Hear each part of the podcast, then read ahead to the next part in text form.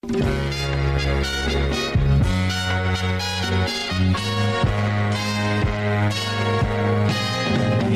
girl, what you doing down there?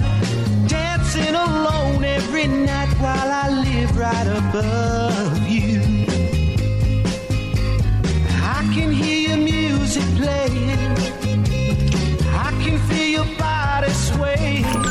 Estamos en el círculo de espera. Acompáñanos a tomar turno y hablar de béisbol con un toque relajado. Aquí empieza Círculo de espera.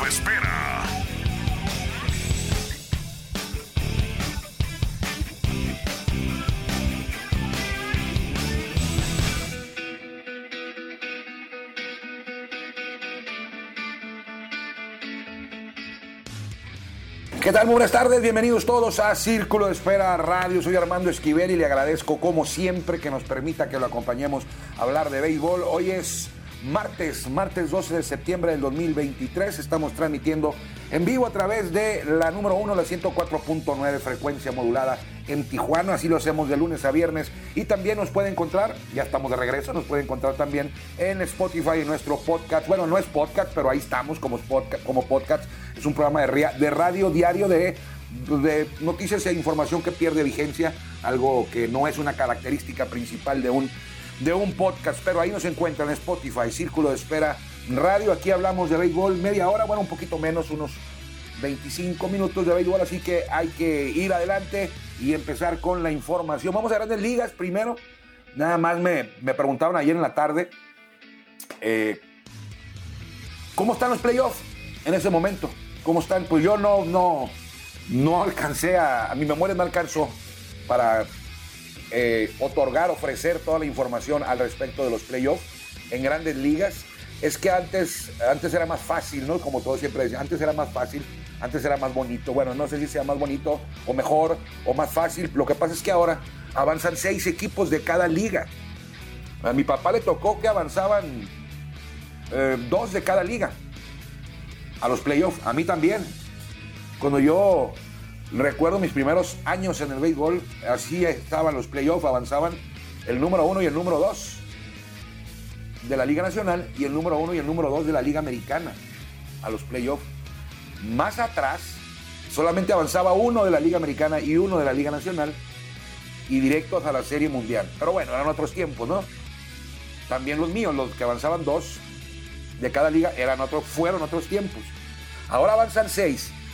Y resulta que desde hace dos años, en la primera ronda descansan dos, o desde el año pasado. Descansan dos en la primera ronda, no juegan en la primera ronda. Avanzan seis, se llaman series de comodín. Juegan el 4 contra el 5 y el 3 contra el 6. El 1 y el 2 descansan. ¿A qué me refiero con el 1 y el 2, 4, 5, 6 y 3? Eh, el récord en general en la liga. El primer lugar de la Liga Americana y el segundo lugar de la Liga Americana no juegan la primera ronda. El 3 va contra el 6 y el 4 va contra el 5. Los ganadores avanzan y se van a medir uno a- a- al primero y otro al segundo. Serían las series divisionales. Y luego viene la serie campeonato. Y luego viene la serie mundial. Para ser campeón, en ocasiones hay que ganar cuatro series.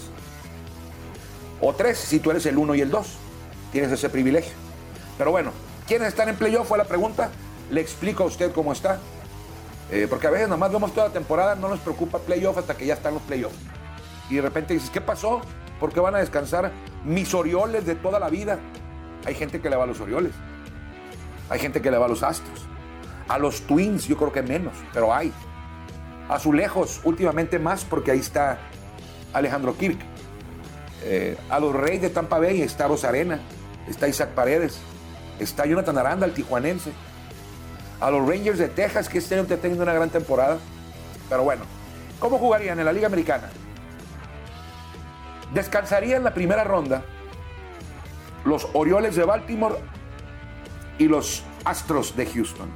Orioles de Baltimore y Astros de Houston serían los dos equipos que descansarían, porque Orioles ahorita tiene el mejor récord en la Liga Americana y Astros el segundo mejor récord. Pero esto cambia diario. El número 3 serían los Twins. Se enfrentaría el número 6, que son Rangers de Texas. El número 4 es Tampa Bay en este momento, los Rays. y enfrentarían a los azulejos de Toronto, que son el número 5. ¿Cómo funciona el 1, el 2 y el 3? Bueno, el 1, el 2 y el 3 son los tres líderes divisionales. Los tres líderes divisionales. Los tres campeones divisionales. Baltimore, Houston y Twins son los que están ahorita en primer lugar de su división. ¿Y cómo se acomodan 1, 2 y 3? Por el récord. Están los tres líderes divisionales. ¿Quién tiene el mejor récord de los campeones divisionales? Baltimore ahorita. El segundo mejor récord, si la temporada hubiera terminado ayer, de un campeón divisional en la Liga Americana, Houston es el segundo mejor récord. Y el tercer mejor récord, o sea, los de los tres, ¿quién tiene el peor récord de los tres campeones divisionales? Si la campaña hubiera terminado ayer, repito, sería Twins. Entonces así se acomodan. Descansa el 1, Orioles, descansa el 2, Astros y el 3, Minnesota sí juega la ronda de comodines. El tercero, el peor, de el peor récord de los tres campeones divisionales, sí juega la ronda de comodín, pero se mide al más débil, al 6, que es Texas Rangers en este momento. Se me hace que está más duro Texas, ¿no? Que Minnesota. Pero bueno, Minnesota tiene el privilegio de ser el campeón divisional y es el 3, jugarían en su casa.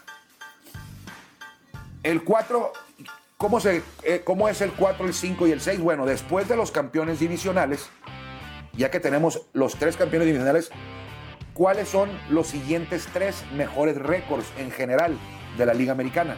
Y que no seas campeón divisional. Aunque estés en segundo, en tercero o en cuarto, puedes avanzar. Siempre y cuando tu récord sea el tercero mejor entre los que no son campeones divisionales. En este caso, Tampa Bay ahorita no, es el, no sería el campeón divisional, pero tiene el mejor récord de los equipos que no serían el campeón divisional. Quedarían de cuartos. Luego en quinto, Toronto. Toronto tiene el segundo mejor récord de los equipos que no son campeones divisionales. Y luego Texas en el 6. En la Liga Nacional, ¿cómo jugarían? Ya que quedó explicado.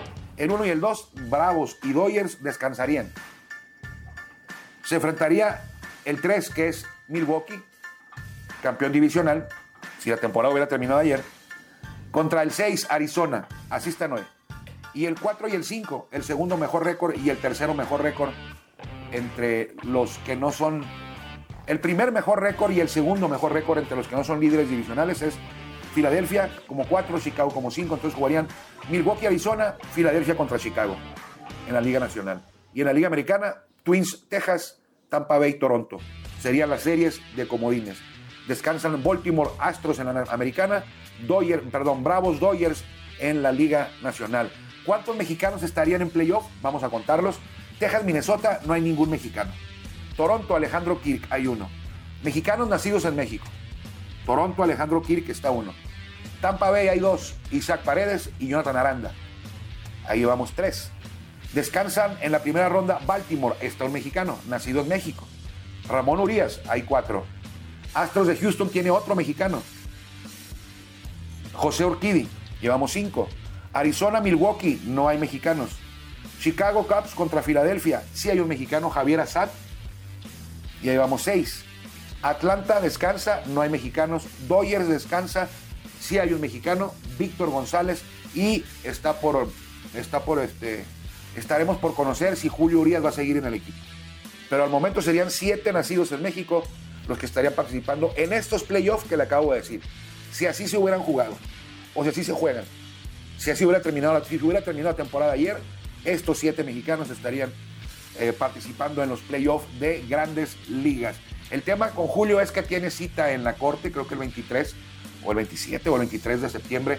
Y eh, como lo veo yo, es muy poco probable que esté de regreso. Por eso eso no nos debería de preocupar. Deberíamos de estar más preocupados por, por la condición de la persona a la que Julio golpeó, con la que Julio descargó su ira, su violencia. La violencia no, no, debe ser permitida en ningún lugar, en ninguna circunstancia. Eh, en el deporte menos. Son ejemplos, todos los deportistas deben de ser ejemplos para la sociedad. Y lo que hizo Julio, si se comprueba, pues lo menos que deberíamos de preocuparnos nosotros es si va a jugar o no va a jugar. No se debe permitir que nadie eh, haga lo que Julio, al parecer, hizo hace, un par de semanas y por lo que fue eh, detenido, llevado a la comisaría, a la estación policial ahí en Los Ángeles y luego liberado con una fianza de 50 mil dólares. Entonces, ojalá que, que no sea verdad, que Julio, no sé, que haya sido confundido, que no haya ocurrido esto, porque si es verdad, pues no hay ni manera ni, ni siquiera intención de defenderlo, ¿no? O sea, no puede ocurrir esto. Si Julio lo hizo, bien merecido, que quede fuera toda su vida de, grandes ligas. Eh, no, puede, no puede hacer eso con una persona, mucho menos con tu pareja. Eh, no está permitido, no debe pasar. Entonces, y yo, yo escucho que la gente anda más preocupada por saber si Julio va a jugar o no. O sea, si Julio hizo eso, no puede jugar en ningún lado. En Grandes Ligas es muy estricto y así debería ser aquí también. Así debería ser en todos lados. Como hiciste un error grave de violencia contra tu pareja, no puedes jugar. No puedes jugar. Pero bueno, eh, ayer estábamos en, bueno, antes de ir a, lo que es la Liga Mexicana de Béisbol, mexicanos en grandes ligas, ayer quienes jugaron Jonathan Aranda de dos nada, tres bases por bolas recibió Jonathan Aranda en el juego de ayer con los Rays. Alejandro King de 4-1, una carrera producida, un ponche con azulejos de Toronto. Ramón Urias, el de Magdalena de Quino Sonora de 4-1, producida ponche, tercera base con Orioles. Igual, hizo lo mismo que Alejandro Kirk, Ramón Urias. Y Joey Meneses de 4-1, una carrera anotada, una carrera producida, un ponche como bateador designado con eh, los nacionales, el de Culiacán, Sinaloa, batea para 2.76. Ah, Andrés Muñoz. Andrés Muñoz de uno nada, perdón, Andrés Muñoz, no, no, no de uno nada, Andrés Muñoz lanza. Eh, una entrada en blanco, dos hits, cero bases, dos ponches. Metió un problemón, pero salió de él de manera inmaculada ayer. Eh, como relevo de los marineros de Seattle, tiene su efectividad en 2.95. Andrés Muñoz, el pitcher de los marineros de Seattle, él es de los mochis de Aome eh, también tenemos, me preguntaban ayer, ya ven que ustedes me... Ayer hablamos de por qué se llaman Dodgers, el equipo de Los Ángeles, que bueno, fue, primero fue Brooklyn, ayer, ayer comentábamos al respecto. Y en la tarde me mandaron un mensaje que por qué se llaman Padres. Bueno, eso está más fácil todavía. Padre de San Diego eh, tomó este nombre desde 1936 y todavía no jugaban en grandes ligas, jugaban en la Liga del Pacífico. Eh, ganaron un título por allá también en esos años. 38, 37. Eh, jugaba en aquellos años en ligas menores, en la Liga, Liga Pacífico. Jugaba con ellos eh, Ted Williams. Tenía 18 años en, aquellos, en, aquellos, en aquella temporada. Fue en el 37, por ahí. Fue como al siguiente año que, debutaron en la liga o a, los dos años, cuando quedaron campeones, los que se llamaron padres en la Liga de la Costa del Pacífico eh, en 1936. El equipo pues se refiere a, los, franciscanos, a los, a los fathers, a los frailes, eh, padres franciscanos españoles que fundaron San Diego en 1769. Los franciscanos, los padres franciscanos eh, españoles, ellos se encargaron de fundar San Diego. Los españoles conquistaban terrenos, eh, territorios, perdón, y luego venían evangelizando los franciscanos, en este caso franciscanos, y había otra, otras este, agrupaciones que no eran los franciscanos, estos eran los franciscanos que llegaron a California, todas las misiones que se fundaron en California, incluyendo la de San Diego, cuando pertenecían al virreinato español de la Nueva España, claro, o antes de la independencia de nuestro país. Entonces, por eso se llaman padres que tomaron el nombre, ya en Grandes Ligas, la franquicia de Grandes Ligas tomó el nombre de los eh, padres que jugaban en la Liga de la Costa del Pacífico. Entonces, esa es la razón por qué eh, fueron los padres franciscanos los que fundaron San Diego por allá en 1769 y eh, fueron bueno, los fathers, fathers, pero eh, pues en español son padres, así se quedó padres desde 1969. Los padres llegaron a grandes ligas en 1969 y no han ganado un campeonato, ¿eh? Y mucha, mucha raza se burla ahí de, de, equipos que no tienen muchos años sin ganar, pero los padres ya van, pues vamos a hacer la cuenta aquí en la cabeza, 1969 a la fecha, tres años más que yo de vida, cuatro años más que yo de vida, los padres, porque yo nací en 73, entonces tienen 54 años sin ganar un campeonato, pues porque nunca han ganado uno, entonces tienen 54 años sin ganar, ya no es poca cosa. En los 80 hablábamos de que tenían, pues, 15 años, depende de qué año de los 80, ¿no? 17 años, por ahí. Pero ya ahorita, perdón, padre fans, aficionados de los padres, 54 años ya, ya están entre lo, entre lo más granado de equipos sin ganar, ¿eh? y con la alineación que traen en este año, por ejemplo, eh, pues no sé cómo, pueden estar tranquilos todos los aficionados de los padres con 54 años sin ganar un campeonato. En la Liga Mexicana de Béisbol, ¿por qué se llaman leones los leones de Yucatán? Si en Yucatán no hay leones de ningún lado, de aquí de, de, América hay, hay leones, quizá habrá jaguares o pumas, pero creo que en Yucatán no hay ni, jaguares siquiera.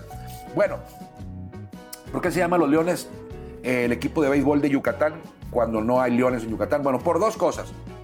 Una, el escudo de armas de la ciudad, el escudo de la ciudad, el escudo de armas de, Yucatán, tiene dos leones como eh, en su elemento central. Tiene dos eh, felinos melenudos, el escudo de armas de Yucatán. Pero esa no es la razón principal.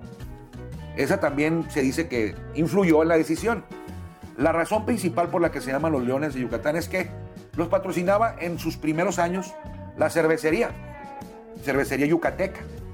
El estadio donde jugaron sus primeras temporadas era el estadio Carta Clara, un producto de la cervecería yucateca, una cervecería independiente. Nada que ver con los grandes monopolios ahora de cervezas. Bueno, esta cervecería yucateca tenía varios productos, entre ellos el Carta Clara. Así se llamó el estadio.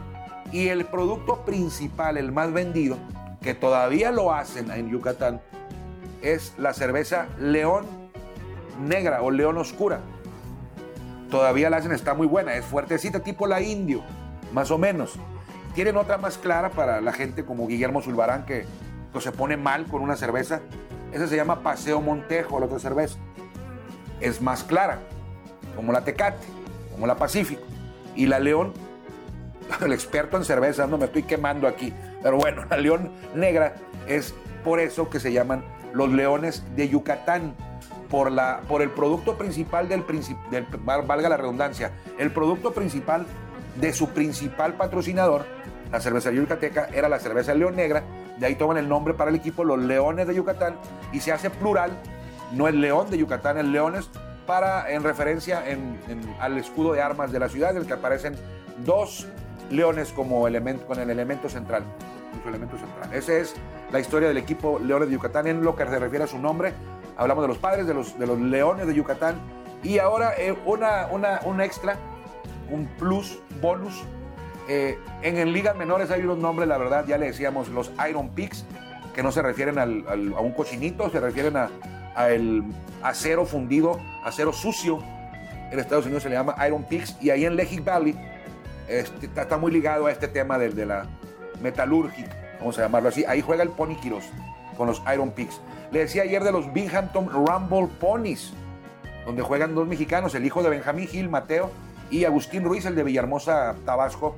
Este es equipo de AA. Y hoy vamos a, rapidito a otro equipo que es la sucursal AAA de los Marlins. Ahí juega el mexicano Santiago Chávez, receptor, zarapero de Saltillo.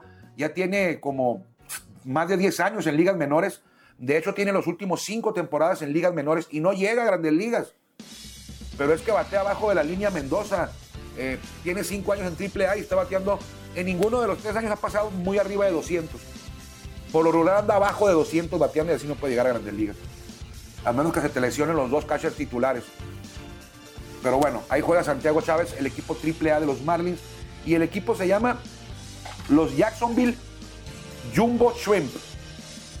Los camarones gigantes de Jacksonville se llama. Este equipo en mucho tiempo se llamó los Soles de Jacksonville conocidos en AAA de largo recorrido, fueron sucursal de los Expos de Montreal. Y luego creo que de los Mets también, pero de los Expos estoy seguro. Y por muchos años se llamaron los Jacksonville Suns. Un nombre reconocido en ligas menores. Llega nueva directiva y le pone el, nombre de Jumbo Shrimp. Los Jacksonville Camarones Gigantes de Jacksonville. ¿Por qué? Pues en referencia a un tema de la ciudad, ligado a la ciudad también, como los Iron Pigs, como los Rumble Ponies, que es una ciudad donde es la capital mundial de los carruseles, del carrusel, carrusel esos para niños, carrusel, eh, por los ponis que están ahí en los zonos de los, del carrusel. Pues el Jumbo Shrimp, ahí en Jacksonville, hay una industria muy grande e importante de la ciudad. De hecho, Jacksonville es el municipio más poblado de Florida, más que Orlando y más que Miami, ¿eh? nomás se la dejo ahí. Jacksonville. Y en esa ciudad eh, está muy relacionada, hay mucha industria de camaronera shrimping industry. Ahí vive, yo creo que Bubba Gump, después que sacaron ahí los, los camarones de Forrest Gump. Bubba Gump creo que a lo mejor es de ahí, pero no, no, pero lo que le digo es en serio, lo de la industria camaronera, entonces así se llama el equipo de eh, Jacksonville, Jumbo Shrimp, triple A de eh, los Marlins. Es otra, es otra, otro mundo diferente lo que es ligas menores en Estados Unidos, ¿eh? Muy diferente a las de ligas, todo el ambiente que hay en, en ligas menores que no se encuentra en grandes ligas. Pero bueno, es una vuelta, aquí hay dos, equipos cercanos. Está el rancho Cucamonga Quakes, allá por el lado de Riverside hasta arriba, entre Riverside y Los Ángeles. Eh, mm, sí, es de jugador de los Dodgers de, A, categoría A. Y de por el 15 rumbo a, rumbo a Riverside, antes de llegar a Riverside, pasando Temécula por ahí, están el, Lake Elsinore Storm, sucursal de los padres en categoría A. Es una buena, bueno, ya se va a la temporada y van a empezar los playoffs. Ya no va a alcanzar. Entonces, ahí están los equipos. Ayer se jugó el tercer juego de la Serie de Rey y qué extraño. Qué extraño se siente a un servidor. Me pasó ayer. Se siente muy, muy, muy raro, muy extraño, valga la redundancia en, en el sinónimo, eh, estar en un juego de béisbol en cobertura, en una serie del Rey en cobertura, y que no estén jugando los toros. O sea, ayer me sentía muy raro de repente, pues estoy en un juego de, béisbol, haciendo una cobertura, Liga Mexicana de Béisbol. Eh, estoy en una serie del Rey, pero no están los toros, se sentía extraño, raro. Eh, tengo ocho años cubriendo los toros en giras, en playoff, temporada regular, series del Rey, pretemporada, y haciendo notas y cubriendo el equipo y, eh, sabiendo que están ellos ahí, que estás respaldado, que eres una familia que viaja. Y ayer se sentía extraño, raro estar en, en este escenario a cubrir a dos equipos que no eran tus equipos. Yo trabajo con toros, que no eran tus equipos. Entonces, eh, pero se disfrutó. La lluvia quiso meter mano ayer en el tercer juego. Eh, al principio ahí un poquito un chipi chipi, nada que ver, se pudo re- realizar el juego y los Pericos de Puebla pues se metieron en la pelea, ¿no? Era, era ayer, era vital, era importante que sacaran la victoria. No te podías meter abajo de un, en un 0-3 en una serie del Rey. Entonces ayer meten mano y hasta con relativa tranquilidad, no se veían, no se vieron apresurados ni nada, porque en la segunda entrada armaron un racimo de tres carreras, comandados por eh, Peter Ryan, que pegó panorámico cuadrangular, de esos que pega él. Se podrá ponchar 37 veces, porque son los ponches que lleva ahorita. Lleva 37 ponches en 21 juegos de playoff. Ha pegado 5 cuadrangulares, está batiendo para abajo de 200, está bateando. Pero este tipo está ahí por eso, para que te pegue un cuadrangular en el juego bueno. Se encuentra con una y te equivocas el pitcher y bye. Así pasó ayer. Después se ponchó otras dos veces, pero bueno, ya había dado la voz de ataque, ya había encendido la mecha y eh, estadio lleno ayer en, en- en Puebla, en el estadio Hermano Cerdán, y los Pericos ganaron 8 por 2, hasta le digo, con relativa calma. No estuvieron en apuros ayer, lo hizo muy bien Héctor Villalobos, vino el bullpen con Roel Ramírez, ¿para qué le cuento? ¿Para qué le cuento de Roel Ramírez, eh? Llegó ayer a tirar a, a- a a puro gas, puro gas, puro fuego. Eh, una entrada dos tercios en blanco, como es su costumbre, como ha sido su costumbre. Qué bueno que es de los toros, eh, está prestado con Puebla. Qué bueno que es de los toros, porque ayer fue hasta el MVP. Fue, sí fue el MVP. Ayer sí fue el MVP. Eh, es, el pilar del bullpen. Yo no sé por qué está de relevo intermedio, debería estar de cerrador. Pero bueno, así lo tiene Sergio Mar Gastelum. De hecho, tiene poco jugando aquí Roel Ramírez, porque es uno de los pocos o el único perico que vive en el hotel en el que estamos. Los demás pues, pericos pues, viven en su casa, rentan casas, pero como él llegó tarde, eh, Peter O'Brien está aquí también. Ah, también está Peter O'Brien. Peter O'Brien está en el hotel y Robel Ramírez. Los demás ya tienen renta en sus departamentos, sus casas. Pero ayer Peter O'Brien dio la voz de ataque, cuadrangular. Al final 8 por 2. Ganan los pericos, eh, ponen abajo, se acercan en la serie. La serie del Rey todavía lo domina Algodoneros, dos juegos ganados a uno de los pericos. Hoy el cuarto a las 7 horario local, a las 6 hora de Tijuana. Eh, lo puede ver por, pues, por todos lados, por ESPN, por Fox Sports, por TUDN, por, por muchos lados. Eh, van a la lomita, Rudy Acosta no es la mejor carta del equipo eh, local, pero tampoco Luis Gámez es la mejor carta del equipo visitante. Entonces, eh, ya aquí lo que se aseguró es que va a haber un quinto juego, va a haber juego mañana, por lo menos. Si hoy gana Pericos, pues ya se aseguró el regreso a Laguna. Porque se empataría la serie a ganar, es a ganar cuatro y se empataría a dos triunfos por bando. Se haría necesario el juego 6. Entonces, hoy a las 7 de horario local es el juego, a las 6 de eh, Tijuana. Ayer casi se llenó el estadio al principio y después al final pues ya se veía totalmente eh, completo el aforo del hermano Cerdán, por ahí arriba de 10 mil aficionados, 10 mil 700. Eh, algo curioso, Pericos es, pues, es conocido por jugar de verde, el, uniforme verde con blanco, amarillo. Ayer eh, jugaron de negro, de locales jugaron de negro. ¿Por qué?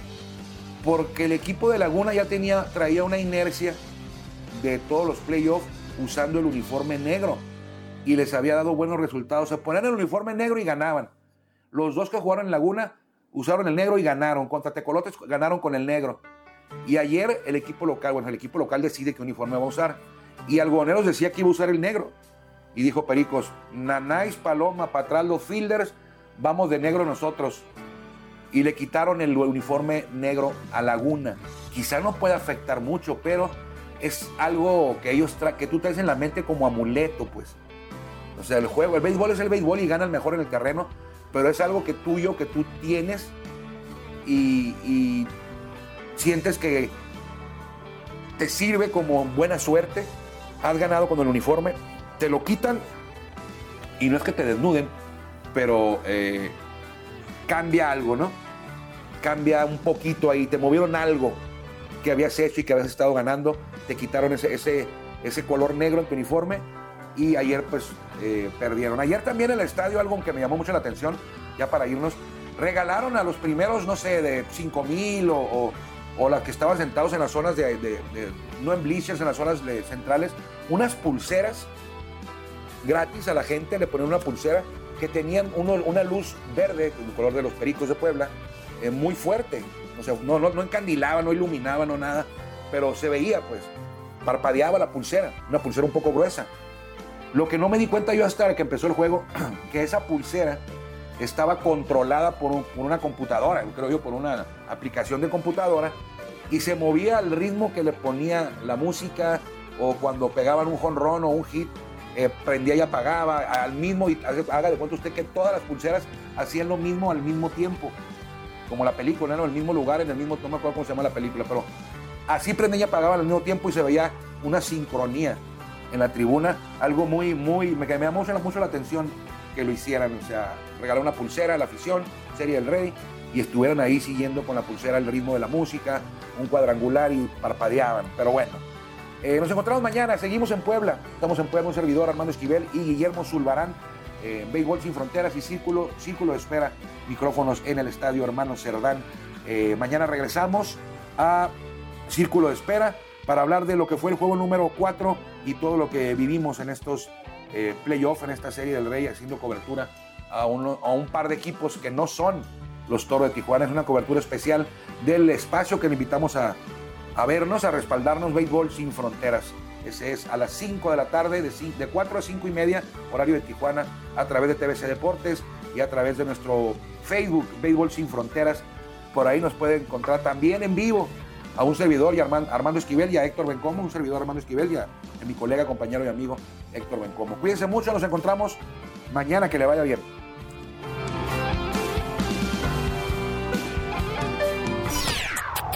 Gracias por acompañarnos en el Círculo de Espera. Nos escuchamos próximamente. Círculo de Espera.